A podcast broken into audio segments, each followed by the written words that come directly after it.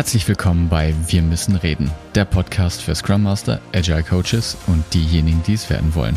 Und heute mit dem Impuls der Woche.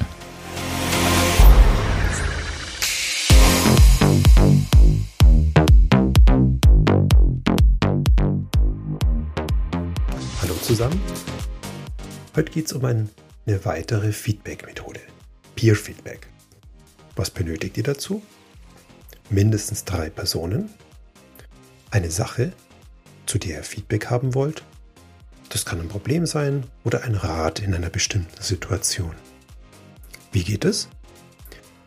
Ihr nehmt euch fünf Minuten Zeit und präsentiert als Fallgeber euer Problem oder die Sache, zu der ihr einen Rat haben wollt. Die nächste Timebox, fünf Minuten, Klärungsfragen der Gruppe, um den Fall besser zu verstehen. Die nächsten fünf Minuten nimmt sich die Gruppe Zeit, um den Fall zu diskutieren. Der Fallgeber schweigt. Und die Gruppe diskutiert so, als ob der Fallgeber nicht da ist. Also, ihr sprecht ihn nicht direkt an. Danach nehmt ihr euch zwei Minuten, um eine Kurzresonanz des Fallgebers zu geben. Hat ihm das was gebracht? Bringt ihm das weiter? Das Ganze dauert dann 18 Minuten. Was sind die Fallstricke?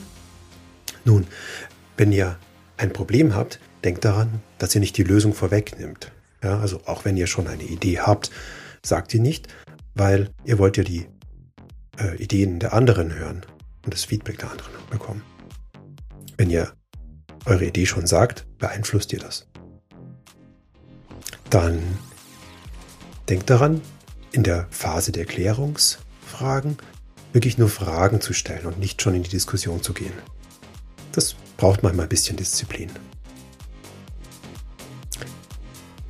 Dann ein weiterer Fallstrick, dass die Gruppe, wenn ihr das als Moderator erklärt, sich diese Phasen nicht merken kann. Ähm, Tipp dabei, visualisiert es. Entweder auf dem Whiteboard oder auf einem digitalen Whiteboard, wenn ihr remote arbeitet. Und wie schon gesagt, in der Phase, in der ihr probiert, eine Lösung zu kriegen, ähm, sprecht den Fallgeber nicht direkt an.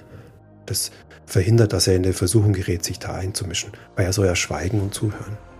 Also stellt euch vor, er ist gar nicht im Raum. Und zu guter Letzt ähm, muss natürlich das Thema oder das Problem entsprechend gewählt sein. Also wenn es zu groß ist ähm, oder zu allgemein ist, dann kann es sein, dass diese Methode weniger wirksam ist. Das war's von mir. Schöne Grüße, euer Martin.